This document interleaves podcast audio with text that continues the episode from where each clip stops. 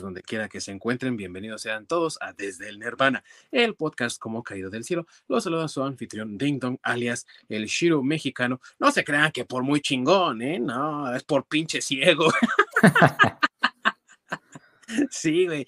Cuando me hablan, ¿quién? ¿Quién dijo eso? Acérquese, por favor. y bueno, amigos, el día de hoy estamos con uno menos. Saludos a mi querido Masacre que anda allá por el mundo buscando la armadura dorada. Y mientras tanto, aquí le cuidamos el changarro.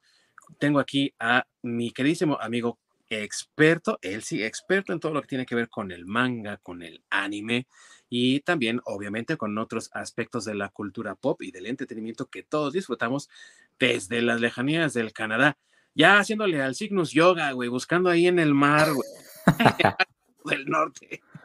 Exacto, con todo y el bailecito para, sí, para darle caché. Mi querido Orc, ¿cómo estás, carnal? Bien, bien, ya listos para darle el día de hoy.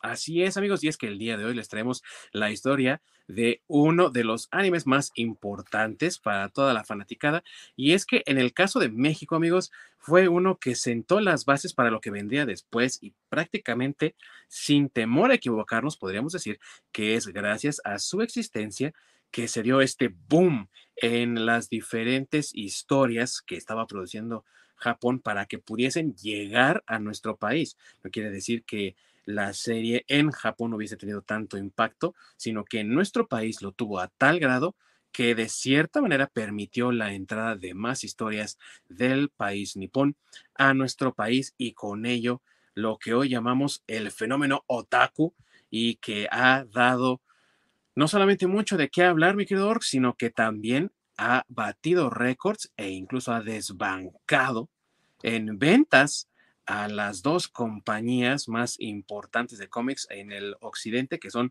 Marvel y DC, en venta de mangas y obviamente pues el anime no se puede quedar atrás y tenemos hoy en día incluso plataformas de streaming dedicadas completamente a la producción y también a la emisión de diferentes animes, como el caso de Crunchyroll, ¿no?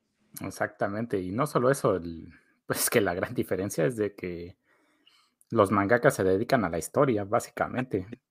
No a, no a sus pendejas de Marvel y DC. Bien dicho, porque normalmente también es un mismo mangaka, no solamente el que se encarga de historia, sino también del arte. Normalmente, amigos, sí hay colaboraciones, por supuesto, pero esto le permite también total control sobre la historia y obviamente pues no hay esta rotación de personal que tenemos siempre en las diferentes historias en el mundo occidental. Así que con ello y sin más preámbulo, vamos a dar el día de hoy en este viaje por la nostalgia de esa que seguramente fue para muchos de ustedes la primer caricatura japonesa que vieron transmitida en el momento en las televisiones mexicanas con el éxito que representó. Vamos a hablar de Saint Seiya, Caballeros del Zodiaco, así que comenzamos.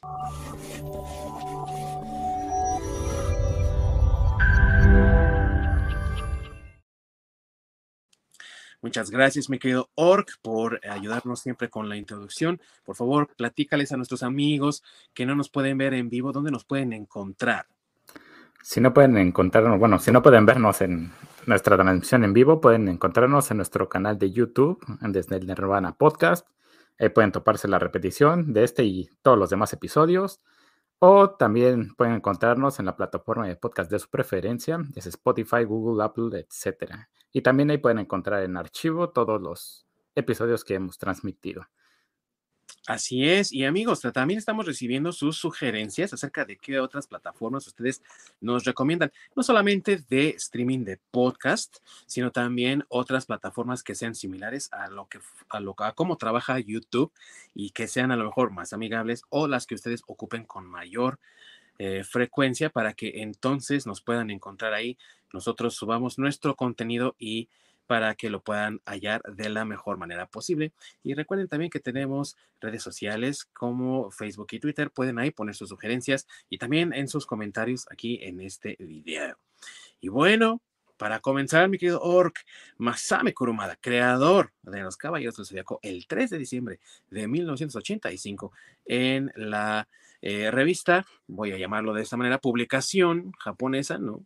Ya de tradición, que, con historias enfocadas pues un poco más a la acción, a lo mejor, un poco más enfocadas hacia los, pues hacia los eh, niños, vamos a llamarlo así, eh, que también pues ha tenido muchos años, mucho prestigio, la, la famosa publicación del Shonen Jump, ¿no? Eh, publicó la primera historia de Caballeros del Zodiaco y de ahí, amigo, para el Real, porque el éxito que tuvo les permitió un año después, es más, ni siquiera un año, ¿no? Porque ya en octubre de 1986, allá en Japón, tuvieron el lanzamiento, el estreno de la serie Saint Seiya, Caballeros del Zodiaco en anime. Y aunque pareciera, ¿no? Mucho tiempo, cuando nosotros la tuvimos aquí en los años 90, ya por el lejano año 1993, realmente fue corto el tiempo que se tardó en llegar, porque hubo otros animes que se tardaron mucho más tiempo en llegar a, nuestro país y otros ni llegaron, ¿no? Entonces, la verdad fue un tiempo muy corto relativamente hablando, pero eh, yo creo también debido al éxito que tuvo en Japón y de ahí el éxito que tuvo en Europa, específicamente hablando de España, porque incluso recordarás, mi querido Ork, que cuando nos llegó aquí a México por primera vez a través de la señal del canal 13, venía con la introducción adaptada que han hecho los españoles de la, música introductoria y con escenas incluso de los ovas. Me parece que era el de la saga de, de, los caballos de Chaco contraatacan o una de esas que traía. Creo que, donde aparece este Abel, si no estoy mal. Abel, sí, exactamente. Y que era un OVA completamente, o sea, fuera de la serie, ¿no? y así fue como la conocimos. Me parece que tanto tú como yo, siendo más o menos de la misma edad, pues así, esa fue nuestra primera introducción al, al, mundo de Saint Seiya y para mí en específico a otro tipo de anime que ya no era el típico Heidi, ¿no? Eh, Remy, Candy, sino que era un tipo de anime, tal vez vamos a, llamarlo más maduro, y de ahí yo recuerdo que gracias a Saint Seiya me interesé por Dragon Ball y ya el resto es historia para muchos, ¿no? Exactamente, pues sí, ahora sí que empiezas con uno que te llama la atención, te atrapa y empiezas a buscar más y más, ya sea relacionado, incluso empiezas a ver otros eh, temas diferentes y también, ¿no? O sea, el chiste es ir explorando y encontrando pues, las cosas buenas a fin de cuentas. Sí, vas encontrando lo que dices tú, las cosas buenas, ¿no? Las cosas que te van interesando y que a lo mejor ya incluso estaba Goku antes de Saint Seiya aquí en México, pero realmente no le ponías atención. Y cuando llega el año 93 y ves en la pantalla de tu televisor este tipo de historias muy diferentes, incluso a lo que veías en, en una, porque también hay que considerar que Aquí en México se transmitía los sábados por la mañana, amigo, y eh, era completamente diferente a lo que uno estaba acostumbrado a ver en las caricaturas de sábado por la mañana, ¿no? Que casi siempre era como tipo Tortugas Ninja, mucho más light, había Pato Aventuras, ¿no? Había historias como más light y de repente, ¡pum!, ¿no? Te llega esta bomba de... Sí, creo que también estaba de Hanna Barbera, ¿no? Estaban sí. Looney Tunes y... Sí, ¿no? Y de repente te llega esta bomba de acción y violencia y dices tú, oh, estoy viendo algo para adultos, ¿no? exactamente, yo creo que ese es el, como el parteaguas, ¿no? Del, ese cambio tan radical que pues es literalmente violencia pura y en esa época no estaba censurado. Y a fin de cuentas era considerado caricaturas para niños. Porque veías las escenas de, sobre todo de, las, de los primeros arcos, en, antes incluso de, de la saga de las 12 casas, cada vez que abarataban a uno de los caballeros, por alguna razón, siempre caen de cabeza. Y siempre se terminan sangrando como si no hubiera un mañana. Sí. Tienen más sangre en, el, cuerpo que cualquier otro ser humano. exactamente. Porque sí, hay, hay una escena, me acuerdo de. Eh, no me acuerdo qué caballero es que va cayendo y literalmente otro lo recibe con un puñetazo en la cabeza. Pero porque él va cayendo literalmente de cabeza, entonces ah, literalmente lo agarra así y así como que, ok. Sí, tienes razón. Y de repente, o sea, el golpe sí es fuerte. Creo que el, que le pega en la cabeza es a Seiya, si no recuerdo mal. Y el golpe es fuerte, ¿no? O sea, sí es un golpe eh, bien dado, bien, bien someco, ¿no? Bien, bien entregado. Pero eh, sí lo hacen ver mucho más dramático con toda la sangre que sale así como de la cabeza y dices tú, güey, no manches, tiene más sangre en la cabeza. Digo, está, estoy de acuerdo que viene de bajada, ¿no? Y se te va la, sangre a la, cabeza, dicen. Pero no manches, o sea, a este güey se le fue toda, ¿no? Porque sí sale así como el... Sí. Como en película de Robocop, güey, o algo así, donde también la sangre salía como a chorros, ¿no? A borbotones.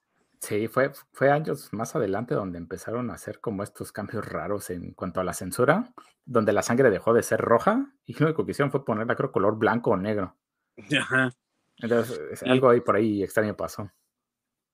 Sí, y que pasó eh, ya después cuando empezaron a transmitirlo en canales como Cartoon Network, ¿no? Donde estaban los eh, famosos bloques Tsunami y todos esos, donde incluso no era un horario tan infantil, y aún así, ahí venía la censura, ¿no?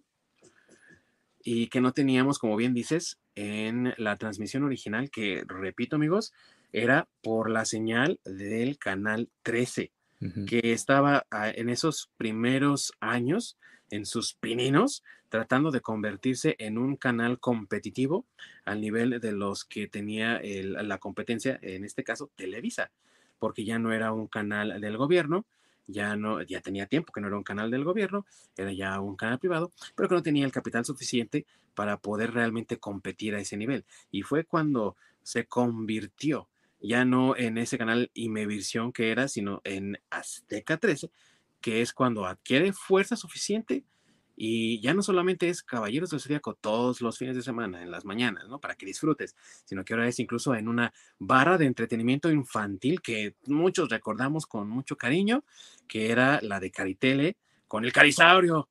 Que no hablaba al principio, ¿no? No sé si te acuerdas que no hablaba el güey al principio. Sí, sí, sí, que era la clara competencia este, el gato GC. Sí, y, su corre que se corre y, la verdad es que el, el Carisaurio pues eh, le, ganó por mucho, ¿eh? Yo creo que ya nadie se acuerda del, GC, pero si les dices Carisaurio o Adriana de Castro, que también muchos estaban en la parte de ella, güey, yo varios, sí. pues ah, era una, una combinación ganadora, ¿no? Sí, pues es que el gato GC siempre le ganaba la ignorancia, entonces estaba complicado. Sí, sí, tiene razón. Y en cambio, el Carisaurio era como más divertido y chiflaba para comunicarse. y bueno, amigos, ¿de qué se trata realmente la historia de Saint Seiya? Es acerca de un grupo de amigos que son caballeros de Atena, que es eh, una diosa griega y que tiene una reencarnación en el mundo moderno a través de la señorita Saori Kido que es adoptada por eh, Mitsumatsu Kido, el dueño de una fundación enorme que al encontrarse en Grecia, encuentra a un caballero moribundo con una armadura dorada a su, a su lado y una pequeña bebé en brazos. Este caballero moribundo le pide al anciano Kido que se haga cargo de la niña, que procure la armadura y que no permita que nadie venga a, atentar contra la vida de la pequeña Saori. Y entonces, al no saber eh, cómo eh, lidiar con la cuestión de la armadura, decide crear un orfanato donde estará eh, entrenando y educando niños que en el futuro se convertirán en los próximos caballeros guardianes de Atena y hará un torneo donde decidirán quién de los caballeros se quedará con la armadura dorada de Sagitario. Pero obviamente las cosas como siempre se van complicando y estos caballeros después tendrán que enfrentarse a varios enemigos, entre ellos los mismos caballeros dorados, del santuario, caballeros de las nórdicas tierras de Asgard y también los caballeros del dios Poseidón, entre otros tantos que se han enfrentado, ¿no? Porque también recordemos que la historia continuó después de eso, pero digamos que la esencia y lo que es parte de la nostalgia de muchos de nosotros es eso, ¿no, mi querido Ork? Porque la historia continuó, pero eh, de niños eso fue lo que vimos. Exactamente, iniciando con el, este torneo extraño, que vemos la pelea, ¿no? Una de las peleas estelares donde aparece Shiryu peleando contra Seiya, que pues, por alguna extraña razón a Shiryu se le detiene el corazón. El pobre Shiryu le pasa todo, eso sí. Sí, güey, es el más, el que Entre, más... Se pica los oídos, los ojos, se detiene el corazón, o sea, el, el, pobre está jodido. También a, a, su novia la avientan a la, a la cascada, si te ah, acuerdas. cierto. Vuelve a quedar ciego, güey, en las siguientes. Sí, no, queda como ciego como tres veces. Sí, güey, pobre cabrón. Pero sí, justamente, pues la recolección de estos huérfanos para crear a estos caballeros, pero los mandan a entrenar a diferentes partes del mundo para obtener sus propias armaduras. Entonces sí es este su manera de selección como muy extraña, así casi casi a ver, agarren un este palillo y el que le toque, como les vayan tocando, depende del color, es a dónde se van, básicamente. Y tenemos la parte donde a Sean lo mandan a la isla de la, isla de la muerte, ¿no? Sí. A, a, una isla con una reputación, pues, bastante macabra. Sí. Y su carnal Iki que dice, no, pues, este güey es como que le bata a Choco, entonces denle chance. sí, no, este güey no me lo manden porque está bien pendejo. Se le arruina el manicure, entonces yo, yo voy, no hay pedo. Porque aparte era eh, Iki el más rudo, ¿no? Era más eh, protector de su hermano. Y recordemos que eso también es parte esencial de la historia, ¿no? Eh, tenemos aquí, amigos, a cinco caballeros principales, que son los más leales, se supone, dentro de la historia, a Atena, que son Seiya, que al principio incluso detesta a Saori, porque pues es la nieta del señor Kido, que es el que lo separó de su hermana, y obviamente él solamente fue a tratar de adquirir la armadura porque el señor Kido le dijo que si él le daba la armadura, o que la ganaba, mejor dicho, le daría información acerca de dónde podría encontrar a su hermana, que es uno de los momentos como muy importantes de la historia al principio y que después al cabrón se le olvida, ¿no? Ya, vale madre mi hermana, tengo que, defender a Saori. y no solo eso, esta Saori es la clásica niña mimada. Así. ¿Ah, que pues bastardea a todos porque cree que es de su propiedad. Y que viene en línea con incluso cómo fue presentada siendo niña, porque vemos también eh, retro, retrospectivas, ¿no? Flashbacks en la historia y vemos a una Saori pequeña, cuando todos son niños, que les pide a los niños del orfanato que la lleven como si ellos fueran sus caballitos, ¿no? Y eh, una escena que nunca se me va a olvidar, güey, es cuando quiere hacer eso con Sella, y ya sabes, ¿no? El Sella bien digno, casi como, como el galán de barrio de telenovela mexicana, ¿no? Nah, güey, yo no voy a andar con tus caprichos pendejos, ¿no? Y entonces es este unicornio el que dice, yo sí, güey, no hay, sí, es que es este Jabu, el, el que se avienta y lo, literalmente lo abarata con esa madre que le pegan a los caballos. Sí. Que le va dando sus retazos.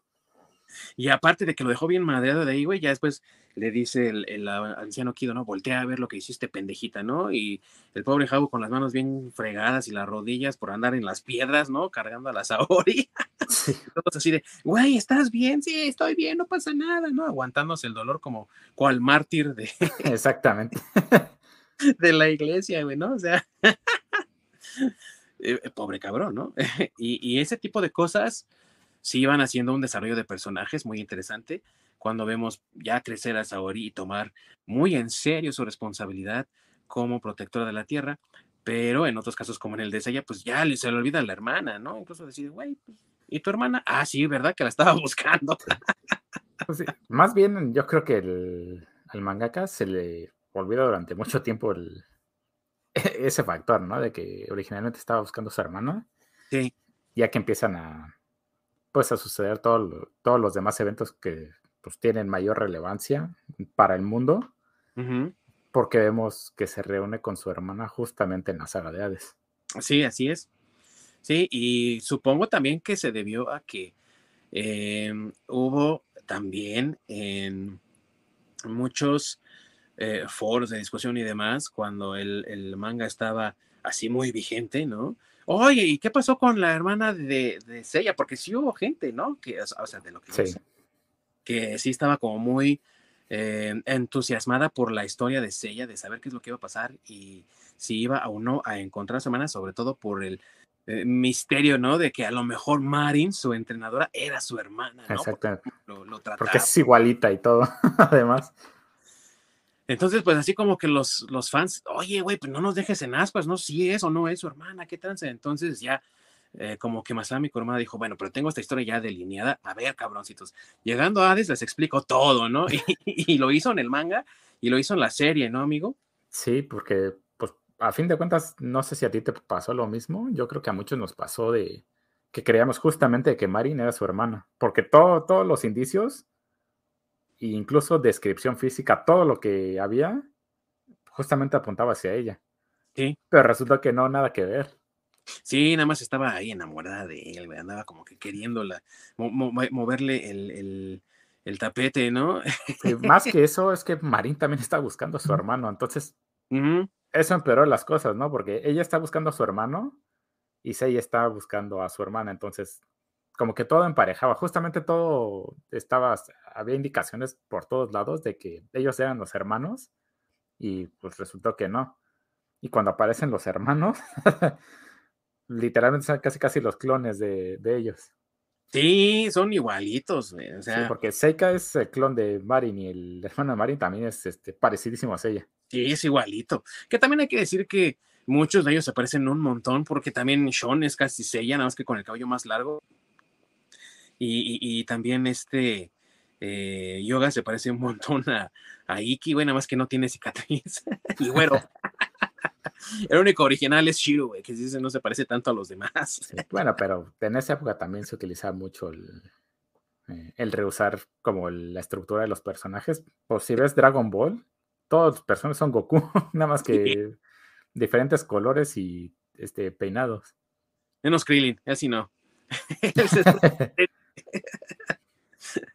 y sí, tienes razón. Entonces, eh, bueno, eh, aparte de eso, amigos, o más bien para continuar con la historia, pues tenemos estos cinco caballeros. El primero es Seiya, porque se supone que es el primero, es el protagonista, porque la serie se llama Saint Seiya, no Caballeros del Zodiaco realmente. Eh, pero siendo él el dueño de la armadura dorada de bronce, de, perdón, armadura de bronce de Pegaso, pues es el personaje principal y se supone que uno de los más allegados a Atena y su principal defensor. Después tenemos a Yoga, que tiene la armadura dorada de Cisne o de Cygnus, y que eh, tiene un, conflicto muy fuerte con la pérdida de su madre allá en el Mar del Norte, ¿no? Y qué joven, qué jovencita estaba su, mamá, ¿eh, güey? pues sí. Y bien conservadita, ahí en, los gélidos mares del norte. pues básicamente una cámara criogénica. Sí, completamente. Lo chistoso es que ese yoga puede ir y venir a placer a verla, ¿eh? O sea, sin Sí, ese güey, sí. Así, literalmente en el, en el agua congelada. ¿sí? De pedo. Ahorita me echo un clavado. La bronca. Eran como los de Acapulco, los que les avientas una moneda y van y la atrapan. Ah, yoga se dedicaba a lo mismo, nada más que en el Mar del Norte. Sí, sin problema se aventaba, ¿eh? aún así hubiera una capa ligera de hielo, no te preocupes, amigo, la rompe ahorita, ¿no? Después seguía Sean, amigo, que, híjole, mucha gente tenía como esta relación amor-odio con Sean porque eh, tenía uno de los poderes más interesantes con la cadena de Andrómeda, que es al mismo tiempo defensa y ofensa, y aún así siempre fue como el, pacifista, no quiero pelear, y el, el enclenque, vamos a decirlo, vamos a decirlo, ¿sí o no, mi bueno? Sí, es que el detalle con Sean, sobre todo pues en la época que, a nosotros nos tocó vivir de niños y por cómo estaba la, sociedad en esa época, sobre todo en nuestro lado del charco, es que tenemos ese conflicto de que Sean es hombre o mujer. Que si es hombre es muy amanerado. Entonces, ese punto de vista era como muy extraño porque, a fin de cuentas, la, la armadura de Andrómeda es una armadura de mujer. Sí. Porque pues, a fin de cuentas tiene el, la forma del busto y todo. Entonces era como ese, conflicto, ¿no? En, nuestra infancia, porque no estaba seguro si era hombre o mujer, porque cuando aparece sin armadura, pues eh, aparece como hombre. Sí. Pero una vez que usa la armadura, como que te da esa sensación de tener rasgos femeninos. Entonces sí, sí es como muy extraño. Sí, y, su actitud, ¿no? Su, actitud extremadamente pacífica y la frustración que muchos sentían de que, bueno, este cabrón otra vez no hizo nada y el, buen Iki lo tuvo que venir a salvar, ¿no? Que también, para los que son fans de Iki, que yo creo son bastantes también, pues era el momento de, ah, sí, güey, este güey ya la regó, ya va a llegar Iki. sí. a poner las cosas, a, limpiar el cagadero prácticamente, ¿no? Exactamente. Y hablando de él, pues tenemos también a Iki, que en un principio es malo porque tiene pues el, el, cerebro lavado y sobre todo por las terribles condiciones que vivió en esta isla de la muerte y la pérdida del amor de su vida, Esmeralda, hija de su maestro, al que terminó ahí también escabechándose, pues precisamente por ser un maldito, ¿no? Eh, tenemos también a Shun, digo a, ah, este... Es el, el, caballero dragón, él tiene la armadura de dragón y que tiene la armadura del fénix. Y que aparte, eh, Shiro es el que tiene el enfrentamiento con Seiya porque es el último que llega aparte al torneo. O sea, llega casi derrapando el güey. no pudo organizar mejor sus tiempos. llega derrapando y pues se le toca enfrentarse a Shiro. Es un enfrentamiento, como bien dices, mi buen Orc, bastante interesante, violento. Incluso es el que dura más, porque dura dos capítulos, tres capítulos, algo así. Sí. Y de ahí se vuelven los mejores amigos, ¿no? O sea, yo diría que dentro de todos ellos, eh, Shiro es el mejor amigo de, de Seiya, casi sin, sin dudarlo, ¿no? Exactamente. Y ahí te, creo que ahí, eh, en principio te explica, ¿no? Que Shiro, el escudo, se supone que su escudo es irrompible o indestructible más bien, y su brazo derecho es una lanza. Entonces también tiene esa dualidad de defensa y ataque. Sí, y que aparte las muchachas todas derrapaban por él, ¿no? Cuando éramos mortos. ¡Ay, el Shiro! y de hecho, pues también muchos caballeros también derrapaban por él porque, eh, sobre todo a los que les tocaba, bueno, los que sus signos zodiacales Pisces, que siempre negaron a su caballero, Querían ser Shiro. o decían que eran Shiro. Sí, siempre querían ser Shiro, güey.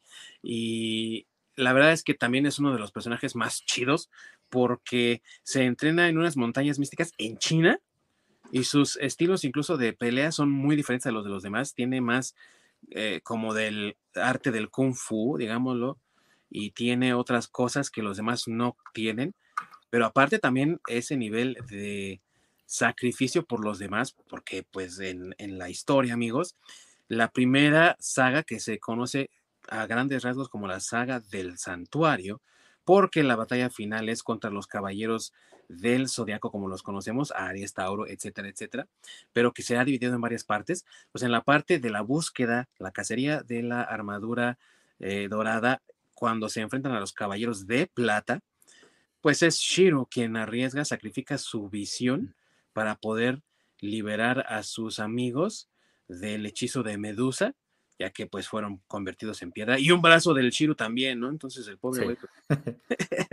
Pues antes de los Caballeros de Plata fue cuando están los eh, Caballeros Oscuros, ¿no? Que eran prácticamente los clones con caballeras, con este, armaduras negras, que eran comandados por Iki, que es cuando inicia como villano. Sí, así es. De hecho, ya cuando está el torneo a todo lo que da, se presenta Iki, que no llegó al torneo y que debía de haber estado ahí, con sus caballeros negros. Son ellos los que se encargan de robarse la armadura dorada, la desarman en sus diferentes partes y cada uno se lleva una parte misma. Y entonces ahora los caballeros de bronce tienen la misión de recuperar las piezas perdidas de la armadura dorada porque el, torneo queda suspendido al ataque de entonces, eh, así comienza la historia, amigos. por eso les decía yo que la saga del Santuario se divide en varias partes. La primera parte es los caballeros oscuros. La siguiente parte es los caballeros plateados. Y culminamos con los caballeros de oro, amigo, que la verdad es la, mejor parte de toda la saga, hay que decirlo. Pero lo demás no tiene desperdicio, ¿eh? Porque Exactamente.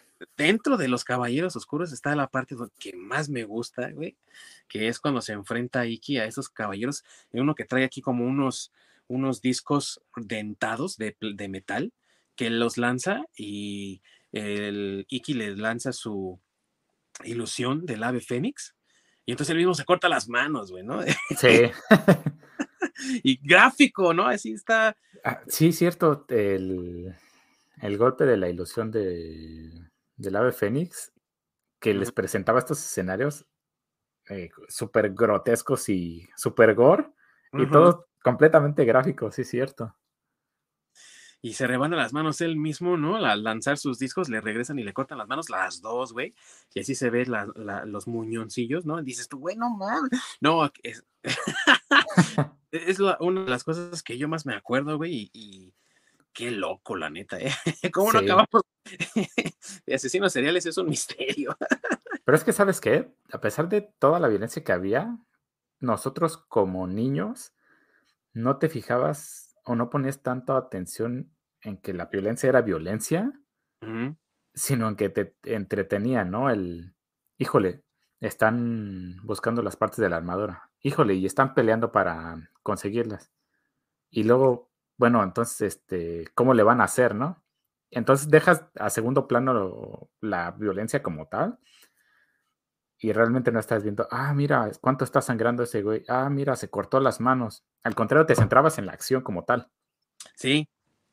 Y la historia realmente te impulsaba, era una de las, yo diría que es una de las historias más, a pesar de lo fantástico y loco que tiene, tiene bastante centro, está centrada en el, el poder de la amistad por los caballeros de bronce para poder sortear los obstáculos, ya que eh, si te das cuenta, a pesar de que están todos en el mismo bote al principio, como que tienen un poco de dificultad para trabajar juntos, y no es sino hasta ya entrada la saga de los Caballeros de Plata, que conforma parte del santuario, eh, que ya empiezan a trabajar mejor como unidad, y obviamente ya para cuando llegan a pelear con los Caballeros Dorados, ya tienen pues más experiencia trabajando juntos, ya han pasado por diferentes cuestiones, ya eh, vieron a Shiru eh, sacrificarse por ellos, tenerse que ir a recuperar ahí a las montañas de los siete picos, ¿no? Y con el maestro de los picos, y tienen que por fuerza trabajar todos juntos, ya cuando descubren también que Atena y Saori son la misma persona y que tienen que cuidar de la reencarnación de Atena porque es importante para el mundo, ¿no? Entonces, yo diría que esas cosas que son eh, sacrificio, responsabilidad, honor, amistad, se apoderan de la historia y ya, aunque tiene sus momentos chistosos, aunque tiene sus momentos violentos, no es a lo mejor como otras historias donde pues impera mucho más lo fantástico, o mejor dicho, lo fantasioso, ¿no? Y tiene estos elementos que la verdad, pues, también si les pones atención, tienen mucho valor de rescate, ¿no? Exactamente, es que justamente en eso se centra la historia y cuando la historia está bien contada, precisamente es lo que sucede, porque a fin de cuentas, hoy en día quieren censurar todo. Eh, y, y, que cómo le vas a mostrar a los niños que alguien le aventó un guante blanco a otra persona. Cuando haces eh, tanto, lo haces tan evidente y te fijas tanto en eso y dejas de segundo plano la, la historia, pues precisamente todo se va al, carajo. Porque estás poniendo más atención en que le haya aventado el guante blanco, pues obviamente las personas, bueno, los niños van a decir, bueno, están censurando esto. Eh, pues entonces me fijo más en el guante blanco todavía, ¿no? Sí. En vez de si, pues literalmente te centras en la historia y dejas que fluya todo, te aseguro que por lo menos la mayoría de los niños no, no se fijaría en eso.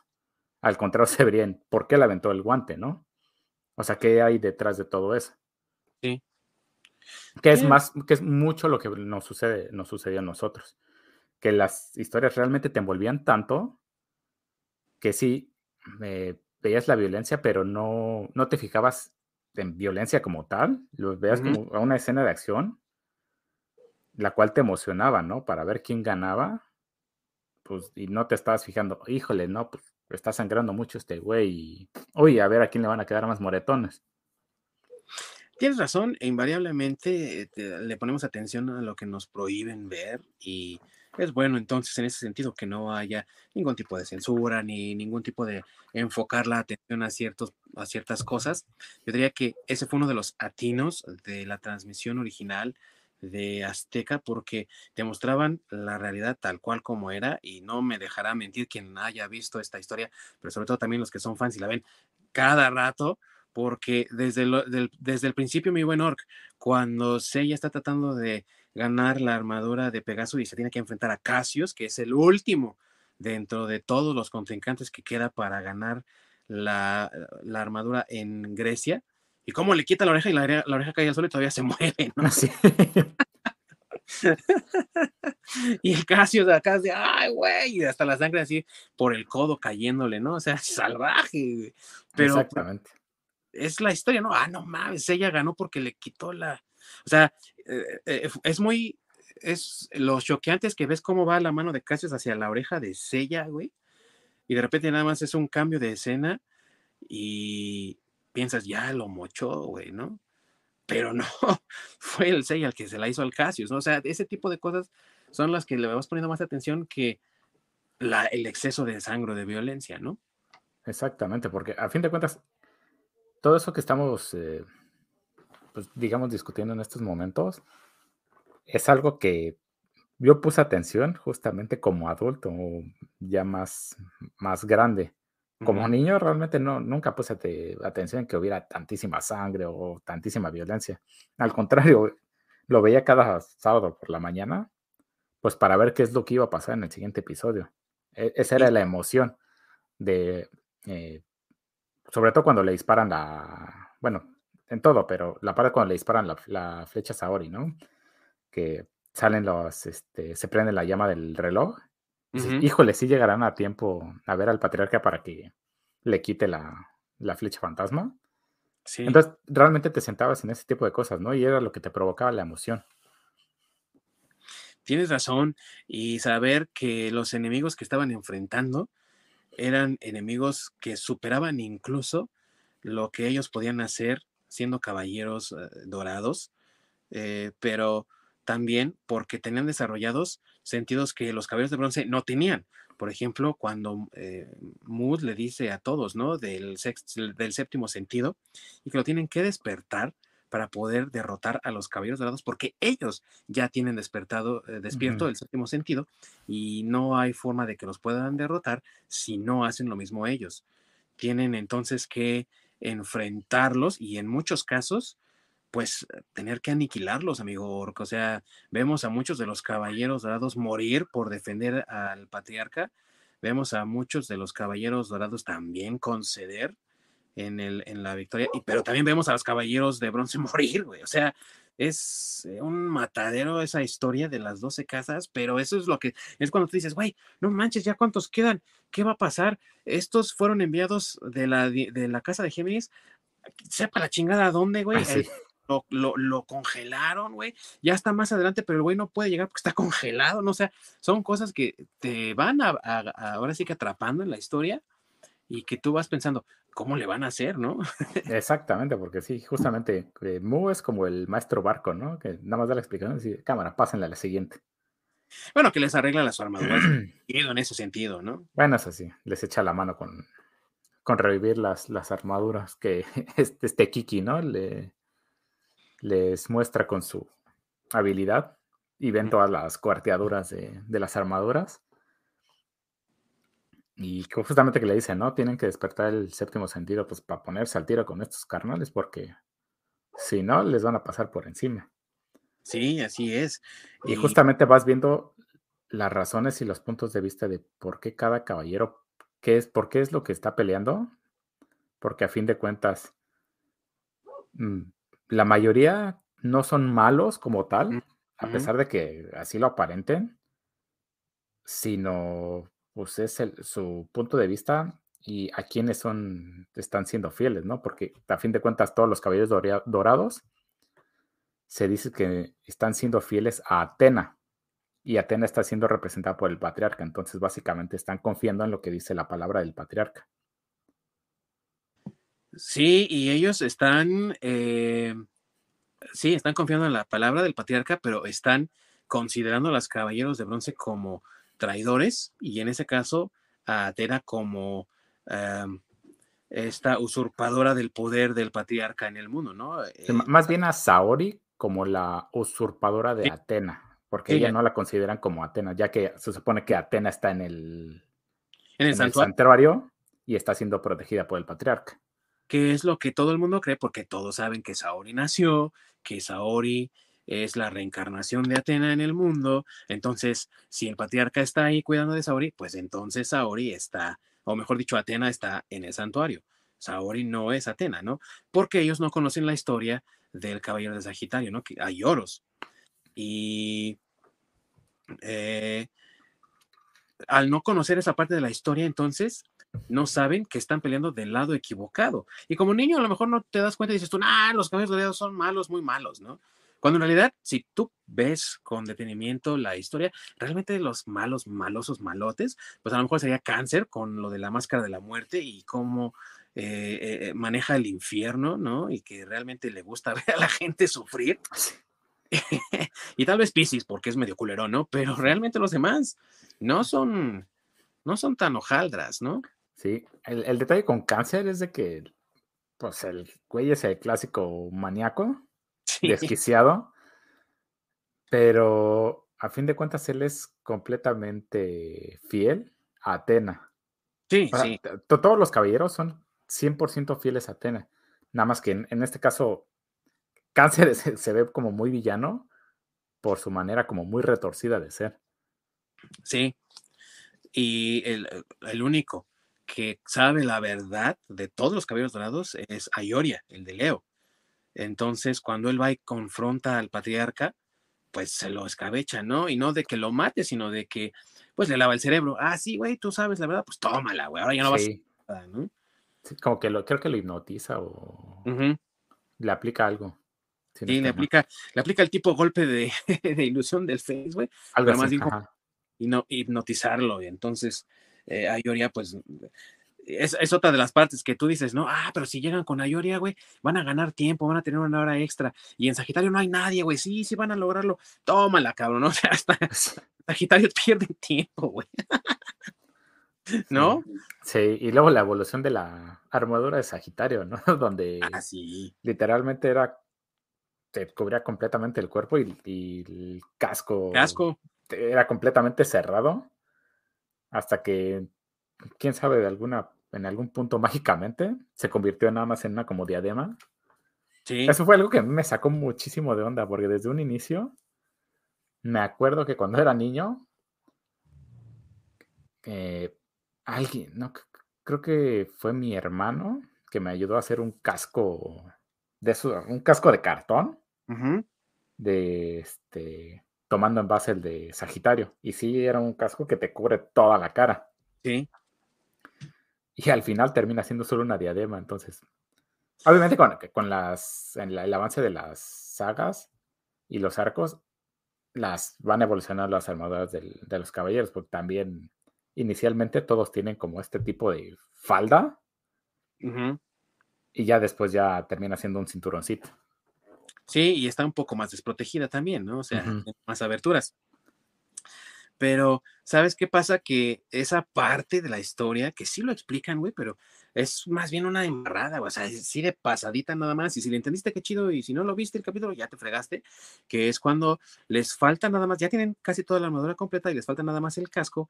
Entonces, la armadura por sí misma se va a armar ella misma defendiendo a Sella. Y aquí está lo chistoso, fíjate. Porque cuando Seiya se enfrenta a Yoria saliendo del hospital, no sé si te acuerdas que eh, Seiya estaba en el hospital, sale a defender a Saori y entonces Ayoria se pelea con él. La armadura de Sagitario va y defiende a Seiya porque no tiene armadura. Es cuando este eh, Shun va a, arreglar, a reparar las armaduras allá en el santuario de Mu. Entonces, eh, la armadura lo protege, sí trae la careta, pero ya después la armadura dice, bueno, ya cumplí mi misión, ya eh, Ayori ya entendió razón, ya me voy. Entonces se fue la armadura, güey, y se fue a enterrar como a un mar donde había agua volcánica. Y entonces el efecto del, ya sabes, ¿no, güey? El volcán con su fuerza bien chingona convirtió la armadura, güey. Entonces ya después la vemos transformada, porque ya es incluso también la figura de acción, si recuerdas, de Bandai, ya no traía el casco careta, era pura diadema, ¿no? Entonces se convirtió ahí, güey, cuando se va, se sumerge en el mar y ya, ¿no? Dice la, armadura, pues ya, aquí ya, aquí ya quedó mi trabajo, güey, mi. Sí, es que son ese tipo de cosas que luego se me hace que se la sacan de la manga, porque sí, se me hace que dibujar esta pinche armadura así tan compleja, eh, está cabrón hacerlo en tantos paneles y luego los animadores también deben decir, eh, oye, güey, pues eh, está cabrón, ¿no? Tú no haces miles y miles de dibujos para que se mueva el mentado caballero. Haz algo más sencillo y sí, ponerle diademas es algo más sencillo. Mucho más sencillo. Ya después la armadura viaja a la casa de Sagitario y ahí se queda, güey, esperando. Entonces ya después la armadura es la que les indica, ¿no? Con la flecha donde tienen que ir los caballeros, después de que casi destruyeron casa y media para encontrar la salida. Pero bueno, ahí van en camino, ¿no? A ver qué le pasó al pobre de Yoga que está ahí congelado por sepa Dios cuántas horas, güey, también, porque se lo transportaron en, o sea, también eso, güey, ¿no? Transportan a Yoga desde la casa de Géminis, güey. O sea, perdió ese güey, yo no sé cómo ganó experiencia, la neta. sí, la mitad de la batalla estuvo perdido el güey ahí congelado en esta criónica, güey, en la casa de Acuario. no, sí fue en este. En, no, en, Sagitario, que es donde se encuentra este. A este Acuario, a Camus. y, y, ahí tienes al Sean. Ah, ya, yo te apapacho, carnal, no pasa nada, ¿no? También perdiendo energía y tiempo, güey. Entonces ahí van Seiya y Shiru solos. Y por mucho tiempo estuvieron también solos, ¿no? O sea, días después Shiru también le dice, adelántate, güey, tú vete, yo me quedo aquí con cáncer, ¿no? Va. Y de todas maneras, güey, no alcanza a llegar con Leo. en fin, que otra de las escenas, por eso digo que todo el mundo ama al Shiru, güey, porque es de las, de las pregonas de esta primera serie, de esta primera saga cuando Shiru se enfrenta a Capricornio. Oh, sí, y Capricornio, que es considerado el de, ellos, de, del arco de las doce casas y de los cabellos dorados, y de esa época, es considerado el más, este, pues el más fiel a Atena. Sí, sí, el caballero más fiel a Atena que se ganó, se granjeó el poder de la espada de, de Excalibur que está en su mano. Y si recordamos lo que acabas de decir, mi querido Ork, es de Shiru teniendo una lanza en sus manos, eso era desde antes. Y cuando, ya eso lo, aprendemos después, ¿no? Pero cuando él aplica su técnica especial para derrotar a Capricornio, le traspasa el poder de Excalibur a, a Shiro en su mano, ¿no? Exactamente. Ves que también abusa de Shiro, que se lo lleva prácticamente al espacio. Sí, güey. Se vuela hasta el espacio. Y no solo eso, también el. Hablando de la violencia, de esos detalles que notas. Cómo le entierra el brazo literalmente en el corazón. Sí, güey. Y ahí se queda, que dices, chale, no puedes sacarlo. Y luego se lo corta, güey. se lo rebana, exactamente. No, sí, es, es, es, son historias salvajes, pero también, y esa casa también fue destruida, güey. Pinche Shiro por llevarse al espacio, cabrón, destruyó la casa, güey. Se la mamó, sí se lo lleva al espacio, aquí se... Y, y justamente como tienen a reflexionar los personajes y dicen, o sea, reconocen la valentía y, y el, el, honor y, y, el esfuerzo del otro caballero, que dice, pues sí, yo hacia ahí ya me cargó el payaso, ¿no? Nos, vamos a pelar los dos. A fin de cuentas, tú te estás sacrificando con tal de pues, matarme a mí. Pues sabes qué, o sea, la verdad es, ese sacrificio no, no es, no es un lujo que me puedo dar, ¿no? Y al contrario, entonces prefiero que tú te salves porque pues ese valor y, y ese corazón que me estás demostrando puede que tú, sea, tú seas quien tiene razón. Y sabes qué, pues continúa tú con la misión. Y a fin de cuentas el que se termina sacrificando soy yo. Y que sirve como reconocimiento al esfuerzo que hacen. Porque sí, también eh, eh, personajes como el Caballero de Tauro, que les da el reconocimiento y dice, sí, ok, admito que tienen agallas, admito que tienen fuerza, que tienen determinación, pero no les va a ser suficiente, carnales, tienen que echarle más ganas. Pero está bien, pásenle, le hicieron su esfuerzo, me cortaste un cuerno, ok, pásenle, ¿no? Eh, creo que es eh, esa parte que estás comentando tú, amigo, de que pues estoy reconociendo lo que ustedes hacen, sus capacidades y eh, sigan adelante, ¿no? Pueden ir a hablar con el patriarca. Son cosas que vemos en algunos de los caballeros como esas virtudes que también te hablan de cómo el perseverar tiene sus recompensas también, ¿no? Que es bonito de ver a pesar de todas las cosas que ocurren, o, por ejemplo, la, pues, la muerte de Iki, güey, que también fue terrible, ¿no? A manos de, de Virgo, de Shaka. Sí. Pero por, e, por ese sacrificio que hace por su hermano, ¿no? De, pues, es mi carnal y yo, si yo me tengo que quedar aquí, aquí me quedo, pero ellos siguen avanzando. Entonces, son esas cosas que están muy arraigadas en la cultura japonesa de ser perseverantes, de, del trabajo en equipo, de la amistad y todo eso, y que a lo mejor sí los entendemos acá, pero así como en barradita, ¿no? Y La verdad es que tenemos valores diferentes.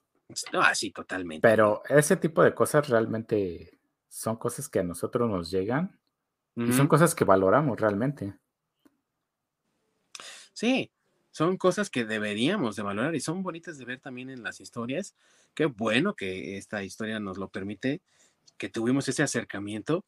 Ya al final, es mucho, es mucha la, pues la recompensa en todo el tiempo que has invertido en la historia, el ver cómo Saori, ya recuperada, eh, va avanzando por todas las casas y entonces los caballeros que sobrevivieron la van acompañando así de, ah, güey, no manches, sí, sí es Atena, güey. O sea, ya reconocen al final. ¿no? Exactamente.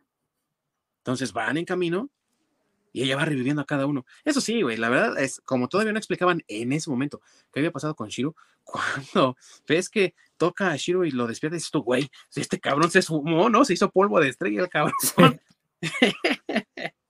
Pero bueno, es, es una parte. Y, y, como buenos fans, güey, como buenos nets, lo señalas, ¿no? ¡Ah! Ese no debería estar ahí. Se fue al cielo, güey, se fue al espacio. Sí, pero, o sea, la verdad son escenas que te emocionan y escenas muy padres, ¿no? Donde van recorriendo y justamente van viendo a Atena y cómo se van a, pues, arrodillando, pues, para mostrarle ese respeto, ¿no?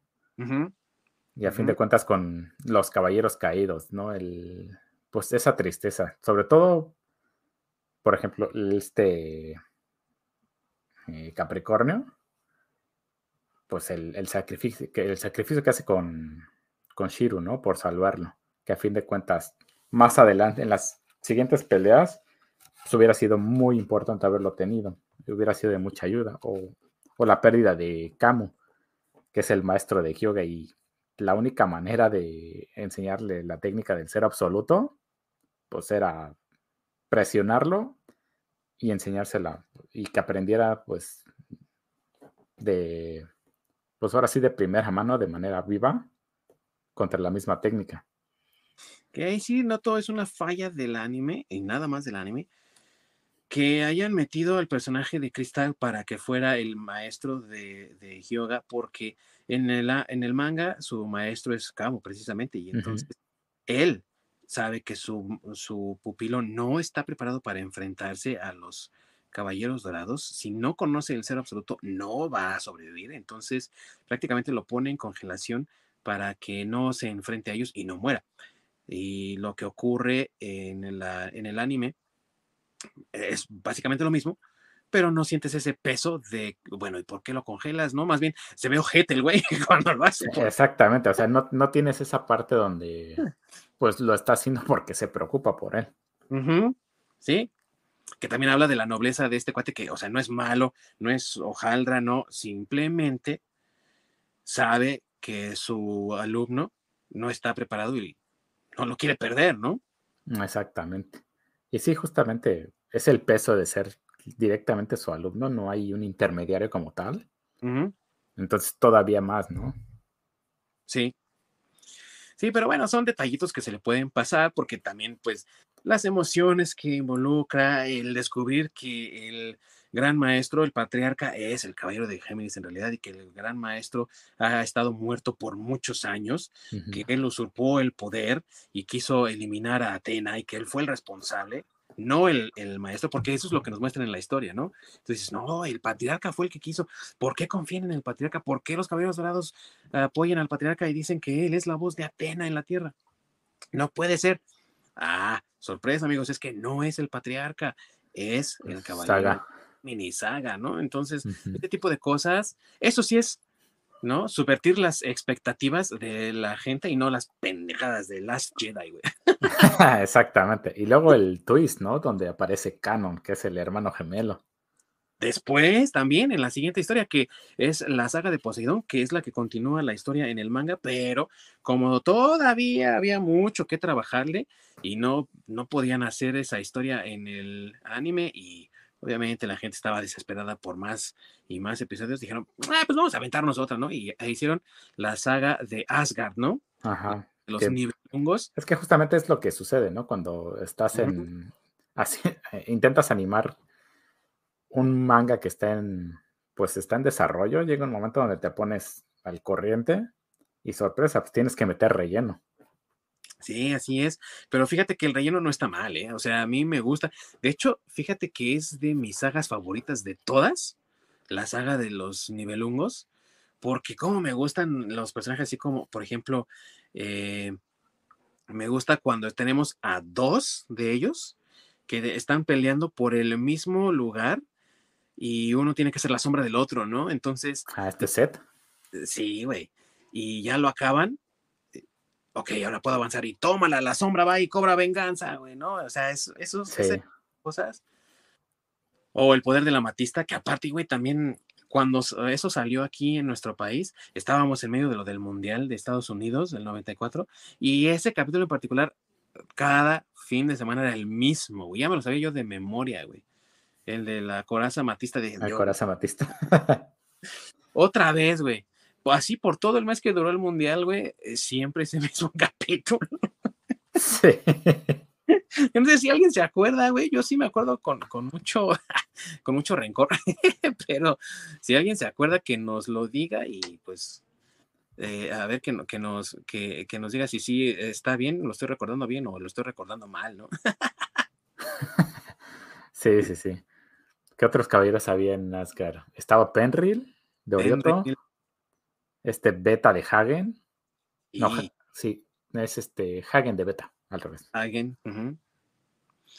Siegfried, que es el, dragón de dos cabezas. El dragón de dos cabezas, que es otro, otra historia. sí, híjole, sí, el mid-cloud de, ese personaje está chingón. Chulísimo, sí, híjole.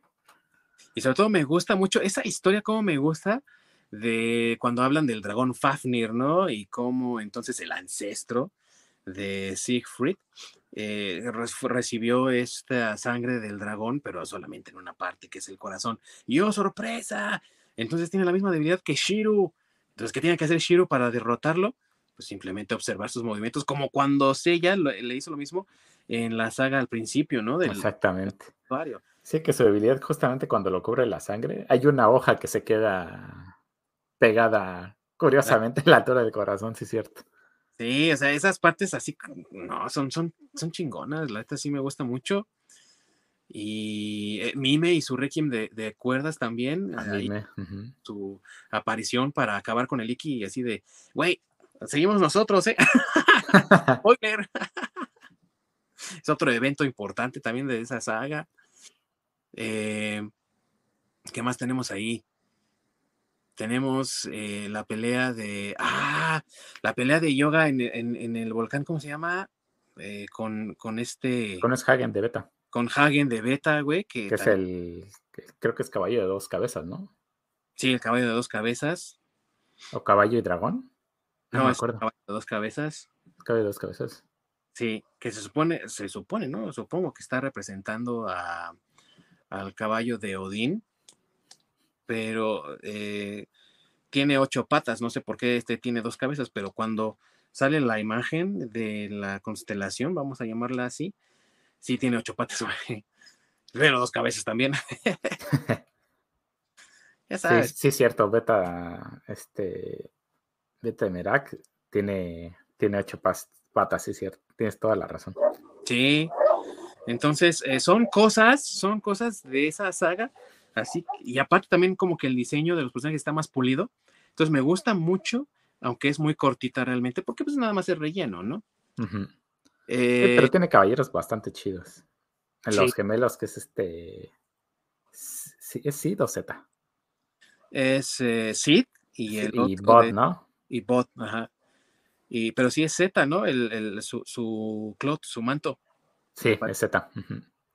Entonces, eh, cuando muere Sid, pues Bod es el que sale al desquite, ¿no? Y su armadura, o sea, como las armaduras de estos caballeros son como más oscuras, Sid tiene la armadura original que es negra, y Bod, siendo la sombra, es blanca. Blanco, sí, está, está entretendido ese detalle de la dualidad. Y luego el gigante, el equivalente a este Tauro, que es este Thor, Thor de Pecta. Sí, que aparte también es eh, el, poder de Pectagama así de Sí. y, las dos hachas, ¿no? Aquí súper macizas. Sí.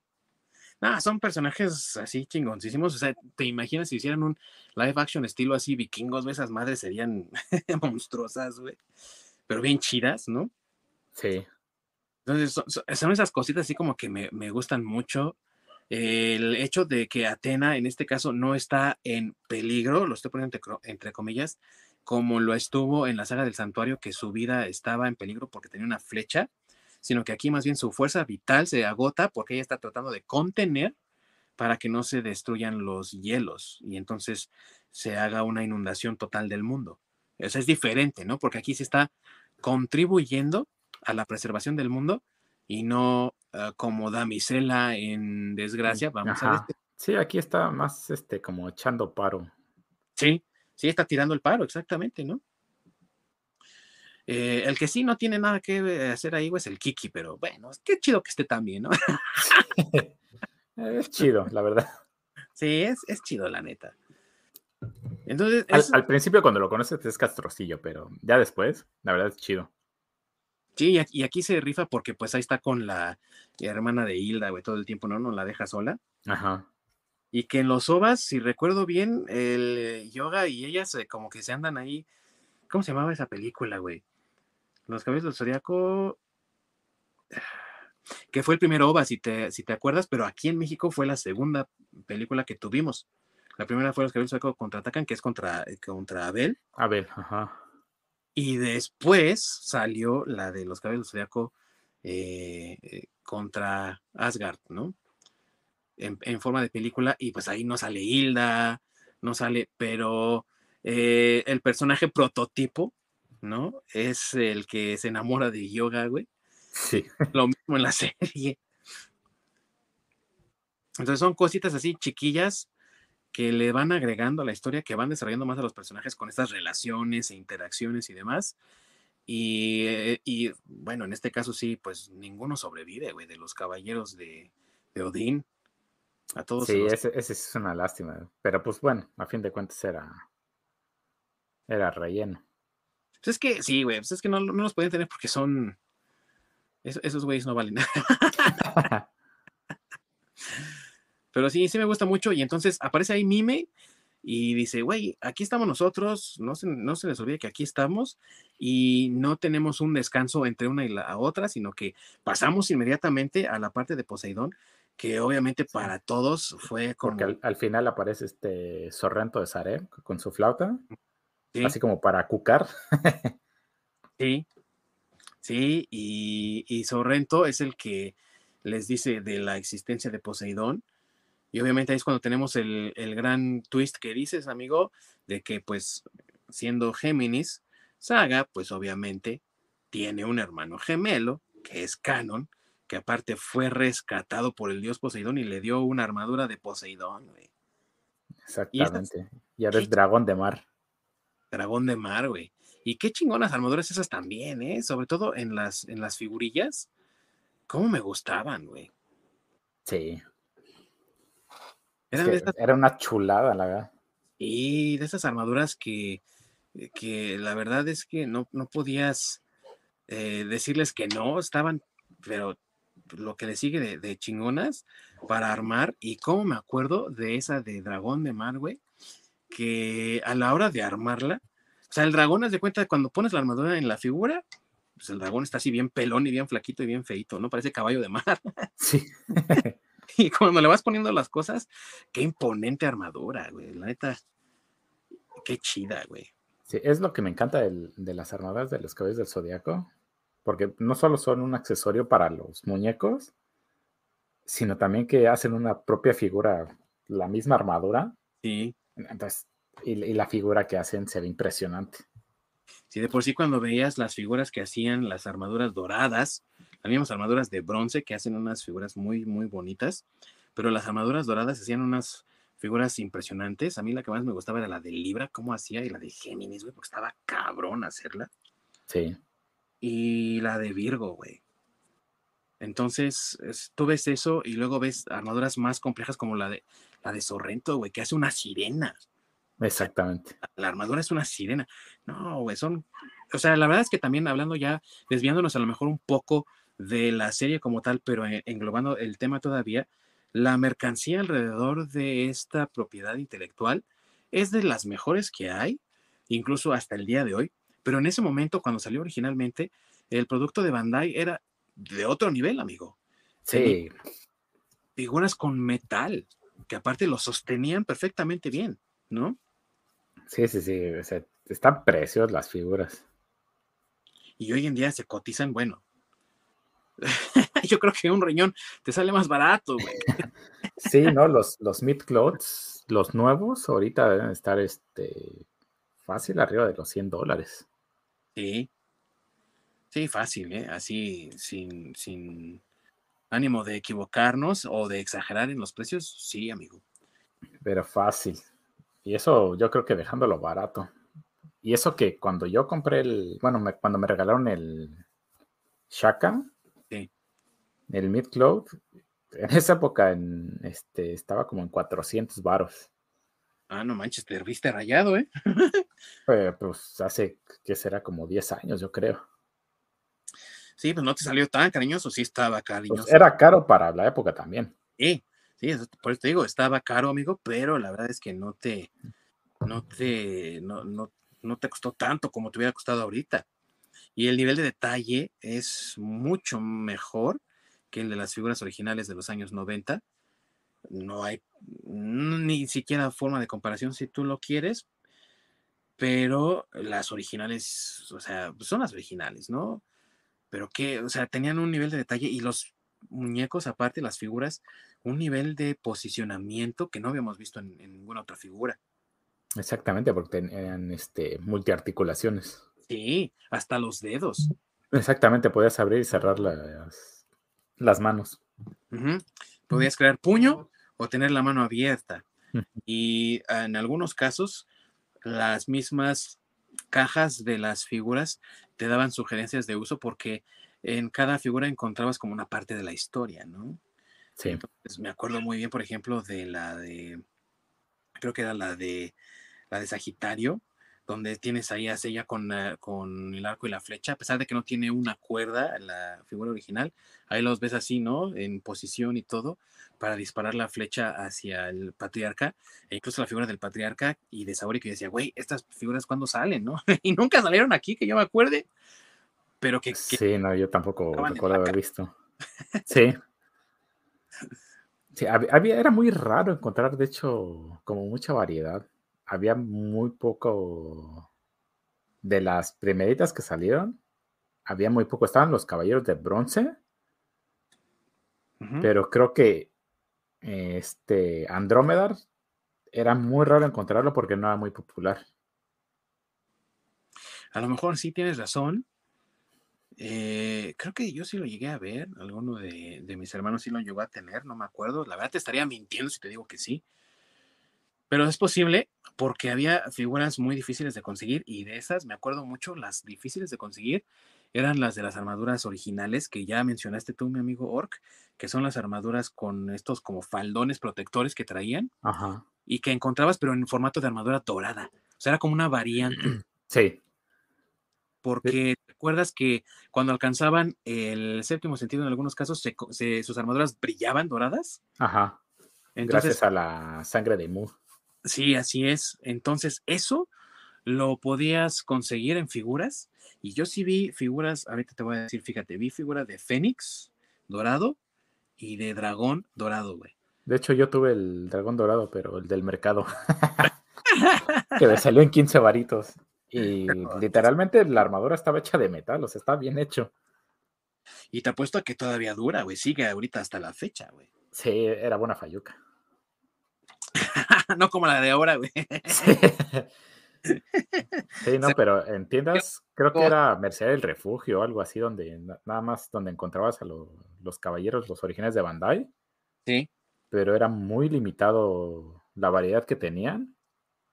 Y te digo que había muchas que no encontrabas porque realmente no eran tan populares. Sí, tienes razón. Incluso el anuncio en Caritele, como lo mencionamos ya, ¿no? Que era la barra donde se presentaban los caballos del zodiaco, decía incluso, corran a su Mercedes del refugio más cercana y ahí consigan sus cabellos del zodiaco. Y sí teníamos nosotros ahí en la, en la ciudad donde vivíamos originalmente los dos, eh, teníamos Mercedes del refugio. Sí había, ya, no existe en ningún lado, ¿no? Pero sí había, güey. Y era muy difícil que encontraras figuras porque se agotaban. Sí, sí, de por sí no había mucho, ni no había mucha variedad todo se acababa. Sí, salían volando, güey. Entonces el chavo que llegaba a la escuela al día siguiente, vean, güey, tengo mi cabello zodiaco. No, güey, ese güey era el, la envidia de toda la escuela. Sí. El día de Reyes. Ah, exactamente, sobre todo en día de Reyes. Sí, eran la envidia total de toda la escuela porque pues eran eh, las figuras más codiciadas del momento más incluso que cualquier otra figura de Batman o Tortugas Ninja, que ya iba como de salida. Eh, tú dime, cualquiera no le podía llegar al nivel de obsesión que generaron las figuras Bandai de los cabellos de que aparte era el primer producto eh, Bandai en nuestro país, ¿no? Primer producto japonés, si lo quieres llamar así, de marca de una serie tan importante, ¿no? Entonces, pues obviamente que todos iban, se abalanzaban y todos querían armarlos a los caballeros y luego armar la, armadura, valga la redundancia, en su pieza, ¿no? Exactamente. Tauro, otra que también, ¿no? Qué chingona, ¿no? El toro, así bien imponente, güey. Así como listo para atacar con la cabeza baja. Ya cuando empezaron a sacar, este, ya después de los originales, que vino la ola de los Mid me acuerdo que de los Midclouds, el de Tauro, en la caja venía dividido. En una parte venía el torso y en otra venían los pies porque no cabía de lo grande que era. grande, sí. No, es que ya ah, se ha convertido obviamente en una industria muy redituable eh, y gracias a ese principio muy tenue que tuvo aquí en nuestro país y en otros países también tuvo ese mismo nivel de impacto. Pero no cabe duda de que lo que están produciendo hoy en día tiene un nivel de calidad pues inimitable eh, las figuras tienen un parecido increíble a sus contrapartes de la animación, no así tanto a lo mejor del manga, porque tienen cierta diferencia, los ojos como que son más expresivos en el manga, pienso yo. Pero eh, la verdad es que ver esas figuras con ese nivel de detalle es algo disfrutable, aunque ni siquiera la tengas, porque te soy sincero, mi Gorg, eh, a lo mejor hoy en día con lo que tengo, a lo mejor sí pudiese comprarme una figura, pero en mi cabeza ya se quedó registrado, ¿no? Eso de que son muy caras, güey, nunca voy a poder conseguirme una en la vida. no, yo sí este, estoy juntando porque voy a conseguir el Radamantis de Wyvern, que también es una madresota así y está precioso. No, y, también eso, ¿no? O sea, ahorita eh, estamos enfocándonos en la serie retro, pero eh, también las que salieron después con la saga de Hades, eh, Lost, que ambas son eh, armaduras muy fregonas también, amigo. O sea, son cosas muy chingonas. Sí, sí, sí, sí. a mí de los que de Zodiaco me gustan muchísimo por, precisamente por esa dualidad. Y ahorita que vienen donde puedes poner al personaje en una posición y la armadura ya en su como pedestal o en la parte donde se arma, en otra, porque ya no es el, ya no son los monitos donde pues, nada más están así abriendo y cerrando las manos y una sola expresión, sino ya te vienen diferentes cambios de cabeza sí. para que los pongas, digamos, eh, en diferentes posiciones y con diferentes expresiones, ya sea cuando se tiene la armadura o cuando no se tiene. Por ejemplo, el, el, este vivo que tengo, viene con dos cabezas, una con los ojos abiertos, otra con los ojos cerrados. Y viene con, creo que, eh, si no está mal, viene con dos pares de manos. Eh, una donde está rezando y otra donde trae el, este, ay, ¿cómo se llama? El, el rosario. El rosario. Eh, sí, el rosario de los, de los espectros. Ajá, hay uno que está así y hay otro que trae el cargando el rosario. Entonces, por ejemplo, si lo tienes sin armadura, lo puedes sentar en posición de loto, sí. ya sea rezando y con la armadura en, eh, aparte. Sí, que está muy chido también, güey. Que no lo pongas con la, con la cabeza de ojos abiertos, güey, porque te va a caer el tesoro del cielo, güey. y si ahí sí te va a cargar el payaso. Ah, de hecho, creo que viene con una tercera cabeza, que es la de Sean. Ah, güey. Porque Sean es el que utiliza la armadura de Virgo. Sí, sí, sí, sí. Sí, Sean, y eso también, ¿no? Eh, las predicciones de quién va a usar cuál armadura y quién se va a quedar cuál, ¿no? Porque siempre ves a ella usando la armadura de Sagitario y ya sabes, ah, él va a ser el heredero de Sagitario, se va a convertir en caballero dorado de Sagitario. ¿no? la de Libra. Shiro la de Libra. Eh, Hyoga la de Acuario, obviamente, ¿no? Eh, detalle era Iki, ¿no? Porque pues, Iki no tiene como ninguna relación, ya que a diferencia de los otros, pues, son como maestros, sobre todo en el caso de Hyoga y este Shiryu. Sí. Eh, bueno, en el caso de Seiya, pues es, es el paso natural, pero este Sean no se sabía y era como un misterio, igual Iki. Porque no tenían como una relación de maestro o algo parecido, entonces sí, sí era como un misterio. Y aparte de que no tenían relación con eh, ninguno de ellos como maestros, también la eh, cuestión de que sus maestros no eran del rango de caballeros en nada. O sea, el maestro de Iki no es caballero. Ni ah, no, es un chaquilla. Sí, y el maestro de Sean es caballero de, de plata y no tiene como esa, ese acceso a ascender, ¿no? Entonces, eh, pues sí, siempre quedó como esa duda de, bueno, y, y, Sean y, y, eran peleas, güey, de ver quién iba a tener qué armadura y yo tengo así recuerdos muy vivos de amigos que decían, es que Sean va a tener la armadura de Pisces, güey. Sí, está pintado. y que como que como que se pintaba para allá, ¿no? Sí, sí, sí del personaje que ya lo hablamos hace rato. Sí, incluso pues, a fin de cuentas el tiro se lo dan entre ellos dos, que es entre Andrómeda y Pisces. Sí, sí, sí, y eh, los que también decían, no, güey, es que Yoga se la rifó con, Capri con, Scorpio, tiene que tener la armadura de Scorpio, güey, pero su, su maestro es Camu, ¿no? O sea, no puede ser, güey. Exactamente, o sea, había, ahí en ese caso eran como eran, eh, se heredaba naturalmente de maestro a alumno, pero sí que en el caso de ellos sí es como, pues, ¿y ellos quién le toca? Sí, sí, y ya cuando por fin Poseidón nos devela la verdadera historia definitiva y total de que, en efecto, eh, Shiru va a heredar la armadura de su maestro y va a ser Libra, y Hyoga va a heredar la de su maestro y va a ser Acuario, nos quedan con la duda, ¿no? Bueno, ¿y, qué va a pasar con Yoga y con, digo, con Iki y con Sean? Y es otro, otra pelea, güey. Nada más entre ellos dos, ¿con quién se van a quedar? ¿Quién va a ser qué? ¿Cuál va a ser cuál, no? Y no faltaba también el cabrón que decía, güey, es que Iki es testarudo, se va a quedar con la de Tauro, ¿no? no, güey, se quede con la de cáncer porque está, está vacante, ¿no? Alguna madre así, güey. Eh, debates que se extrañan también, ¿no? Porque ya, ya esos ya no existen. Exactamente. ya nada más es puro pelear por pelear.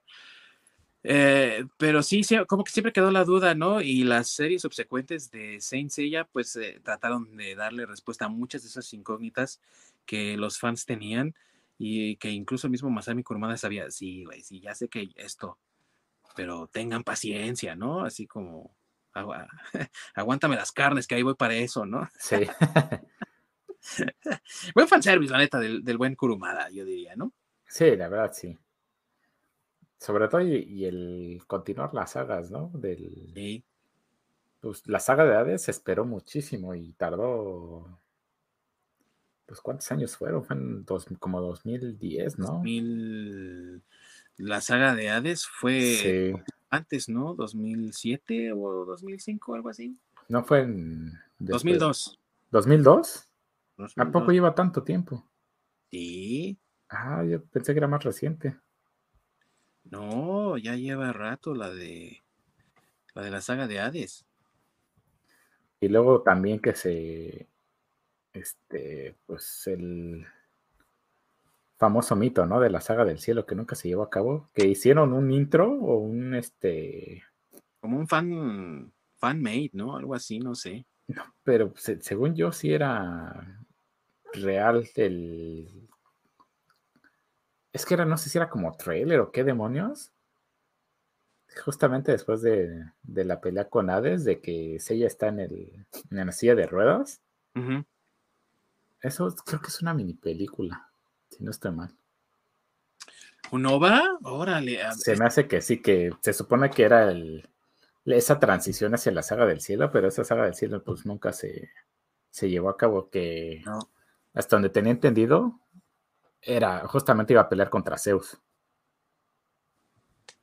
Y pero nunca lo vimos. pero nunca se, se concretó. Pero sí hubo un, no estoy seguro si fue un trailer o fue un pequeño OVA, donde justamente vemos a, a Seiya en una silla de ruedas que termina pues así por la maldición de Hades. De que aquellos que no ya lo han visto, pues deberían ver la saga de Hades. Sí. Al final, este Hades atraviesa a Seiya con su espada. Y digamos que le aplica una maldición en la cual pues lo deja como en estado vegetativo. Por eso en, ese, en esa escena, este Seiya aparece en silla de ruedas como Silla de ídolo. ruedas. Ajá, y esta Saori, digamos que es como su enfermera, que lo trae a todos lados. Sí, es la que lo cuida. Está hasta como catatónico, como. Ajá.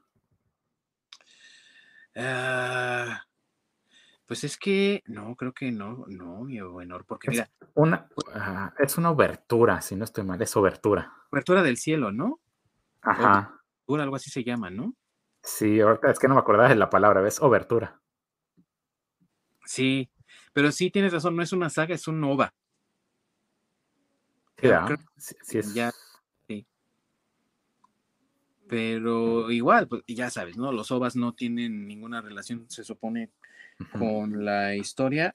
Y después de la saga de Hades viene lo de los caballeros dorados peleando contra los de Odín, ¿no? Mm, Ya esos fueron como ovas, porque después de Hades, ahí en, en Hades termina Sí, en Hades acaba. como tal el anime. Porque Pero- lo, lo último que sacaron fue el- la obertura y ya después este, pues, sacaron como esa ova de los Caballeros de Oro peleando contra Hades. Y también esto, ahí ya fue cuando empezaron a sacar los canvas. Canvas. Sí, que ya son otras cosas, más bien como spin-off, ¿no? Lo llamamos aquí en, en Sí, el mundo, ¿no? es, es un spin-off, spin-off precuela, porque a fin de cuentas es, eh, es lo que sucede con los caballeros anteriores, Sí, este, donde aparece el, los, prim- eh, los caballeros anteriores, el, el maestro de Mu, que aparece en la saga de Hades, sí, aparece Doko cuando es este joven, cuando es joven. y ¿quién más? ¿quién más? Pues básicamente son ma- ma- los maestros de los de los- caballeros de oro que, conocemos actualmente. Sí, que ya confirma de una vez por todas que Doco es Yoda, güey. O sea, ese güey cientos de años. y por ejemplo, ahí redimen a Pisces, porque Alfabica es es súper chingoncísimo en los canvas. Sí, es una historia, eh, como ya lo decíamos, amigos, eh, que vale la pena ver. Eso ya es, pues a nosotros ya nos tocó más grandes, ¿no? Ya éramos chavos, ya no éramos morros. La historia de la que queríamos hablar acá con ustedes es de historia nostálgica, ¿no? En este viaje al- a la niñez. Pero esta- estas historias son historias también muy, muy, muy chingonas. que le dan fin por, ahora sí que vale la redundancia, por fin a Caballeros Zodiaco con la saga de Hades y todo lo demás ya va siendo misceláneo y agregado a lo que sí de plano no pueden ver, por favor, es la mierda de eh, pueden hacer como que no existe la que está hecha en CGI de Netflix y Omega, ese también pueden darlo como si no existiera. está de la chingada. Yo ese ni, siquiera lo vi, güey. no, oh, no, Omega es horrible. Lo empecé a ver, híjole. Eh, no. Y te, sangran los ojos, sí. Está de la chingada. Es como algo hecho por Disney, algo así culero. Y está medio larguilla, ¿no? O sea, no, no son, no, es un OVA, pues es una serie. No, sí, sí duró una o dos temporadas, pero sí, no, está, está el, del carajo. Sí, como dos temporadas, creo. Ahorita te, investigo, amigo Orc, del Omega, pero sí, no, eh, yo escuché muchas cosas muy, muy malas de ella allá en el lejano 2000, ¿qué fue? Como por el 2013, ¿no? Que salió, algo así. Ay, no me acuerdo, pero ah. prefiero no recordar más bien. Prefiero hacer como que no existe igual que Batman y Robin, güey. exactamente, digamos que podría ser un equivalente. Ah, dos temporadas, amigo, sí, exactamente. Dos temporadas. Sí, no, afortunadamente no vi las dos temporadas, sí, lo empecé a ver y sí, no. No, y, no manches, son 97 capítulos en total, güey. O sea, 97 capítulos de basura, güey, ¿cómo lo aguanta alguien? Sí, no, no, no entiendo por qué carajos hicieron eso. Pues eh, eh, ya, sabes, amigo, el varo es el que dicta. Y, sí. y agárrate porque viene live action además. Y viene un live action y... Que parece que va a terminar siendo como Dragon Ball Evolution. Porque mostraron la, las la armadura, por lo menos de Pegaso. Híjole, horrible. Changos.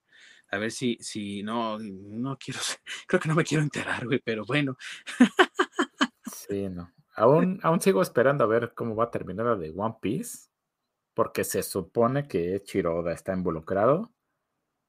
A ver cómo termina eso. El cast no se me hizo malo, pero, híjole, es Netflix. Es película de Netflix, amigo, así que yo no. Mira, ya no hablemos de por lo de Cowboy Bebop, si tú quieres o no, simplemente eh, Death Note o sea, la ah, neta. sí, sí, sí. Eso, eso es otro Batman y Robin que no existe. Yo no pondría mis esperanzas, eh, güey, la neta. El detalle es de que increíble que hagan cosas tan bien hechas como lo que hicieron con Roron y Kenshin, que si no han visto las tres películas que hay, dos o tres, no me acuerdo.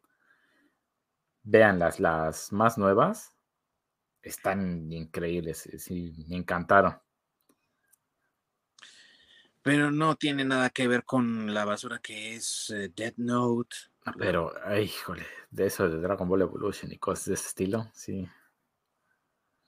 Son las cosas que hacen llorar al niño Dios, así, así de mal. Sí, güey, más feo que robarle a un ciego. Sí. Pero bueno, eh, ustedes bajo su propio riesgo, amigos, vean lo que ustedes consideren, si les causa interés. Yo, yo recomendaría que vieran la saga original, a esa le llamo eh, la saga del santuario, la saga de Asgard y la saga de Poseidón, y que se avienten después la saga de Hades y que la dejen ahí.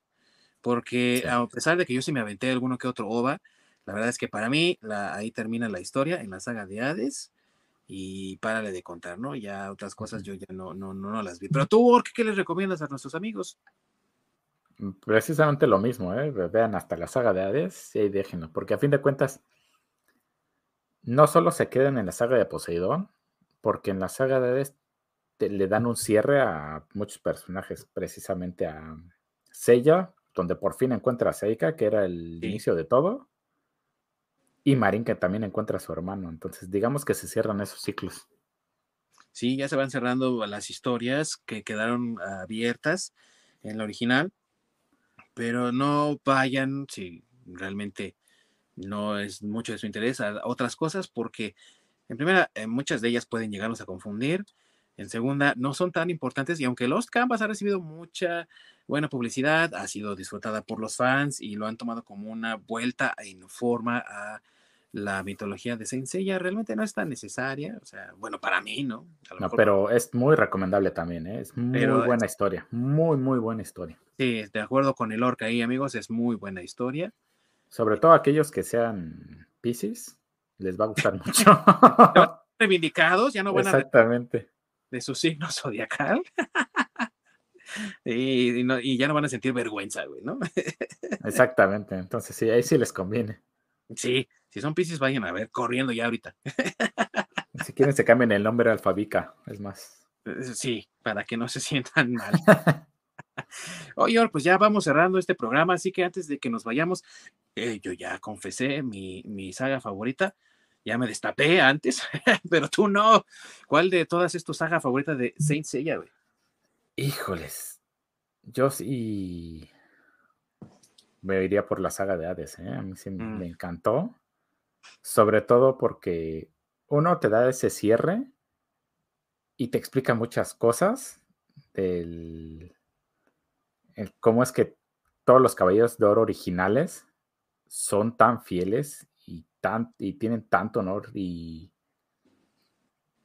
y, este fervor por Atena, que, que, incluso pues hace, los lleva a hacer hasta cosas prohibidas, ¿no? Sí. Llevándolos a, justificar los medios porque el fin lo vale, ¿no? Exactamente, entonces los entiendes y te da un poco más de trasfondo, entonces sí, para mí la, saga de se me hace se me hace lo mejor. Y para los que pensaban que Sean es el enclenque y el menos valioso del equipo y lo demás, pues ahí, ¿no? También eh, los fans de Sean se ven medio reivindicados cuando. Sí, pues ese twist, ¿no? Donde resulta que sabes. Sí, güey, ¿no? O sea, ya, ahí sí ya calladitos, ¿no? Porque el Sean sí está cabrón. Sí, y no solo eso, también el combo madre al sella y queda todo catatónico, eso también me alegra, porque ese güey, todo el mundo se rifa y ese güey nada más llega a dar el último madrazo. Sí, también, eso es cierto. Es lo que se me hace fastidioso de ese personaje. Y ya que lo mencionas, amigo, pues es el protagonista y por eso le sabemos que le dan ese papel tan importante de que él es el que acaba. Ahora sí que es como Wolverine en los X-Men, güey, de las películas de los X-Men, güey. Él, tiene que dar el último madrazo y salvar el día, ¿no? Exactamente. Pero ah, se vuelve castroso y sí, mucha gente no es fan de Seiya, ¿no? Ah, para mí, de los caballeros que son un chingo, pero yo creo que mi favorito sí es el Shiro, güey, por lo del Kung Fu. Como a mí me gusta mucho eso del kung fu y lo demás, me gusta mucho la mística que rodea al personaje. Pero a ti, ¿cuál es el personaje que más te llama la atención del, ahora sí que del grupo original, digámoslo? ¿Del Caballeros de Bronce o Caballeros este, si no, si no es primer De otro, amigo, de, si no es de eh, No, yo sí voy con Shaka de Virgo. Sí, no, es que su tesoro del cielo, güey, cómo le quita los sentidos a, Iki, güey, y luego cómo se rifa en la saga de. O sea, sí. En todo, es que es una reta. Él solito es una reta. Sí, güey, ¿no? en la saga de Hades tuvieron que echarse un tiro, tres caballeros de, oro de los espectros contra él solo. Entonces, y, y, eso de que, pues, él le dijo, cámara, pues, rífense con la exclamación de Atena y elimínenme, pero la verdad no voy a meter las manos para que tengan chance, básicamente. Sí. Fue como un momento así tipo Goku donde alguien pelea con los brazos atrás y ya, ¿no? Esquivando las los casi, Sí, casi, casi. Es que sí, no, a mí Shaka se me hace una reata así muy cabrón. Que sí, cuando vi, vi esa escena donde este Shaka los orilla a que hagan la exclamación de Atena, que se necesitan tres caballeros de oro para, para ese poder que es, por eso es prohibido, porque es demasiado poderoso. Y que pues él solito diga, pues es que es lo único que, la única manera en que me, van a poder derrotar, pues échenle, échenle montón. ¿Quieren acabar conmigo? Órale, perros, a ver, inténtenlo, ¿no? Échenle ganas, sí. Y, ¿sabes qué? O sea, bueno, eh, para los que no conocen el lore, pues a lo mejor se les escapa muy rápidamente, pero Recordemos que en la primera saga, la saga del santuario, incluso lo dicen varios personajes, eh, las peleas entre caballeros dorados están prohibidas porque el, poder que manejan es inconmensurable y también porque son peleas de mil días que el patriarca tuvo que interrumpir cuando lo va a enfrentar a Ioria y Virgo es el que precisamente defiende al patriarca, ¿no? Y, o sea, la pelea fue fue tremenda y pues la perdió a Ioria totalmente, ¿no? O sea, no llegó, no, no fue pelea de mil días porque el patriarca intervino, pero, eh, o sea, eh, eh, te habla de, ya desde entonces, esa mística del poder detrás de los cabellos dorados y de cómo, pues no pueden ser detenidos tan fácilmente. Y Virgo, dentro de todos, es como el más cabrón en, en cuestión de poder y de habilidad, ¿no? Exactamente, porque a fin de cuentas él es la reencarnación de Buda. Él es la reencarnación de Buda. No, pues sí, me quedo que elegiste bien a tu contrincante, más bien a tu, a tu, a tu aliado. Pues no solo eso, también es mi signo zodiacal. no puedo negarlo? no puedo, pero yo tengo dos, güey. Algo más que, podamos agregar, que quieras tú agregar, mi querido Org, antes de que nos despidamos por el día de hoy. Pues si le sobra una lanita, sí inviértalo en una, en una Midcloud, que la verdad, el, el detalle está increíble. Y sí lo vale. Y si les sobra tiempo, también amigos, láncense a buscar Saint Seiya. Está en. Eh, no está ya disponible en Netflix, desafortunadamente. Esos idiotas prefieren tener su basura CGI que. Pero eh, pueden conseguir todavía varias colecciones, que es lo que yo recomiendo mucho, siempre tener el, el medio físico, porque es muy bueno tenerlo ahí para que no haya distorsión ni censura, como ya lo comentábamos al principio. Es el material original tal cual y nadie lo puede transformar, ¿no? Porque luego eso puede pasar en un streaming o en otras partes. Pueden conseguir varias colecciones de DVD y de Blu-ray, así que pues consíganse unas ahí en Amazon, hay varias disponibles. Y eh, plataformas de streaming de anime, mi querido Org, donde esté Saint Seiya no, si no quieres completa, no, pero donde los amigos puedan verla. Si no estoy mal, eh, creo que está en Crunchyroll, ellos adquirieron los, este... Debería estar, ¿no? Porque adquirieron sí, los derechos, si no estoy mal, debe estar por ahí. Pero como tú tienes cuenta ahí, pues tú checa ahí. ah, pues. ahorita, en un momento se los confirmo pero sí, según yo, este, compraron los derechos. Y amigos, vale la pena echarle un vistazo. Estamos hablando de este anime el día de hoy como anime de la nostalgia, porque es eso precisamente, amigos, es el anime de la nostalgia para muchos de nosotros, para muchos de nosotros fue una iniciación al mundo del anime, al mundo del manga, para muchos otros también. Es un eh, anime, es una serie que marcó a toda una era, que marcó a toda una generación de la que mi querido Orc y yo somos miembros, pertenecemos a eso, y es algo que realmente no pueden perderse, amigos, no pueden perderse. Eh, es muy bueno verlo. Si quieren darse un vistazo, echarle un vistazo a lo que es el mundo de Saint Seiya eh, y no pueden ahorita conseguirse una, una, colección de, DVDs o de Blu-rays, bueno, pues en HBO Max ustedes pueden revisar Lost Canvas, que ya les decíamos, no es eh, a fuerza verla, pero sí está muy buena, la verdad, vale mucho la pena. Aquí en México, en HBO Max está. Y nada más déjenme corroborar si está otra más, porque me parece que había otra, mi buen Orc, pero para no fallar. Ahorita ya chequé en Crunchyroll, desafortunadamente, está la pura basura. Está Saint Seiya Saint Show, que es donde ahora Pegaso es mujer. sí. Es horrible. no lo vean. Desafortunadamente está Seiya Omega, otra basura. Pura basura. Afortunadamente están los Canvas y está Saint Seiya Soul of Gold, que es la que tú mencionas, donde los caballeros de oro son los este, personajes principales aquí. Sí, sí, sí. Ah, pues mira, aquí en HBO Max, aparte de Lost Canvas, también está Legend of Sanctuary, que es así, no la había visto del 2014. Y es una película, una ova. Sí, es una ova. Y es así, no la había visto.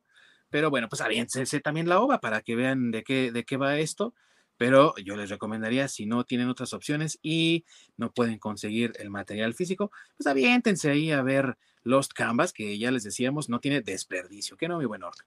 Exactamente, y la verdad sí, aunque sea en pirata, busquen la, las primeras series, bueno, las primeras sagas. Sí, definitivamente, vale mucho la pena echarle un vistazo. Y pues... Lo que sí eviten que sea en español de España, porque suena bien cagado. Ah, lo único que vale la pena de eso es la, la intro original. El intro, sí. que aquí conocimos y que todos nos, nos, sabemos, queramos o no. y aunque eh, las nuevas retransmisiones aquí en México quieran borrar la historia y eliminar el pasado con la nueva introducción, aparte en español, ¿no? La introducción original, la verdadera de Japón, eh, no pueden borrar nuestras memorias y nuestra memoria está ahí inserto, ¿no? el tema español. Exactamente, a pesar de que Pegasus Fantasy es muy buena canción, híjole. La neta, sí, y en español se ve bien chingona, pero pues ahora sí que el cerebro es el cerebro, amigo, y pues se queda ahí. Exactamente. no, mi querido amigo, pues aquí llegamos al final de este trayecto por la serie original de Saint Seiya en este pequeño paso por la nostalgia del anime de nuestros recuerdos para que pues nuestros amigos vayan viendo, vamos a tener este tipo de, de, historias también aquí en Desde el Nirvana, donde vamos a revisar pues, aquellas historias. Eh pues creo que el buen Ding De la parte, de la ah. parte del, ¿cómo se llama? Del anime, que pues es, es, bueno recordar y ver, pues ahí vamos a estar, ¿no? Muchas gracias, mi querido Ork, por habernos acompañado en este, en este episodio especial. Próxima semana Ahora sí, mi amigo, agárrate tu gorro de explorador y vamos a adentrarnos a la jungla de una pequeña isla ahí en Costa Rica y vamos a visitar uno de los parques temáticos más increíbles y amenazadores que ha existido, porque justamente este año Jurassic Park cumple 30 años, amigo, y vamos a hablar de eso, porque vale la pena. Pero por supuesto, ser una película que cambió el estándar del cine en cuanto al CGI. O sea, fue una revolución completa. Fue donde Industrial Iron Magic dijo definitivamente, quítense todos que ahí les voy con esta nueva propuesta en efectos especiales. Y la verdad se ha dicho, amigo Orc, es algo que a pesar de los avances tecnológicos que tenemos ya a 30 años, sigue viéndose tan fresca, tan chingona y es tan deleitable, tan hermosa como el primer día que salió en el cine y que yo fui a ver al cine, amigo. Yo creo que tú también. Sí, sí, sí. No por nada, es una de mis películas favoritas. Y no por nada, de ahí todos nos quisimos volver expertos en dinosaurios, ¿verdad? Ya, ah, es un brachiosaurio, güey, es un velociraptor. sí. Sabes los nombres, güey, te sientes bien chingón, güey. Te sientes Alan Grant. Sí. y pues se va a poner chido, amigos. Así que acompáñenos. Vamos a revisar Jurassic Park. Vamos a hacer este pequeño homenaje aquí en Desde el Nirvana a 30 años, 30 ya años de que se estrenó por primera vez. Va a estar de lujo, ¿qué no, mi amigo? Exactamente. No se lo pueden perder. No se lo pueden perder. Y ya saben que si se lo llegan a perder en vivo, tenemos la repetición en YouTube y que también nos pueden encontrar en todas las plataformas que hacen streamings de podcast tenemos ahí Spotify, está la de Google, está la de Apple, tenemos varias, así que revisen ahí su favorita, seguramente nos podrán encontrar ahí y síganos comentando cuáles son las que les gustaría que nosotros manejáramos también, donde nos puedan encontrar sin ningún problema, porque estamos siempre en búsqueda de expandir más la oferta de plataformas donde ustedes nos pueden encontrar. Por el momento nos estamos despidiendo y los invitamos a acompañarnos la próxima semana para seguir disfrutando de todo lo que tiene que ver con la cultura pop y el entretenimiento. Gracias a todos por su atención. Se despide el Shiro mexicano porque te digo que no veo, güey, ya no sé dónde estás, Ork. y allá, mi queridísimo Virgo, que está ahora haciendo la de, de, Camus allá en, en el norte, güey, eh, practicando. En el Mar del Norte. Ya saben, aquí nos vemos la siguiente semana, mismo canal, misma hora. Los esperamos. Así es, amigos. Así que no se lo pierdan. Vamos a estar aquí esperándolos para disfrutar de más entretenimiento. Gracias por su atención. Disfruten el fin de semana y nos vemos hasta la próxima. Corre la orca.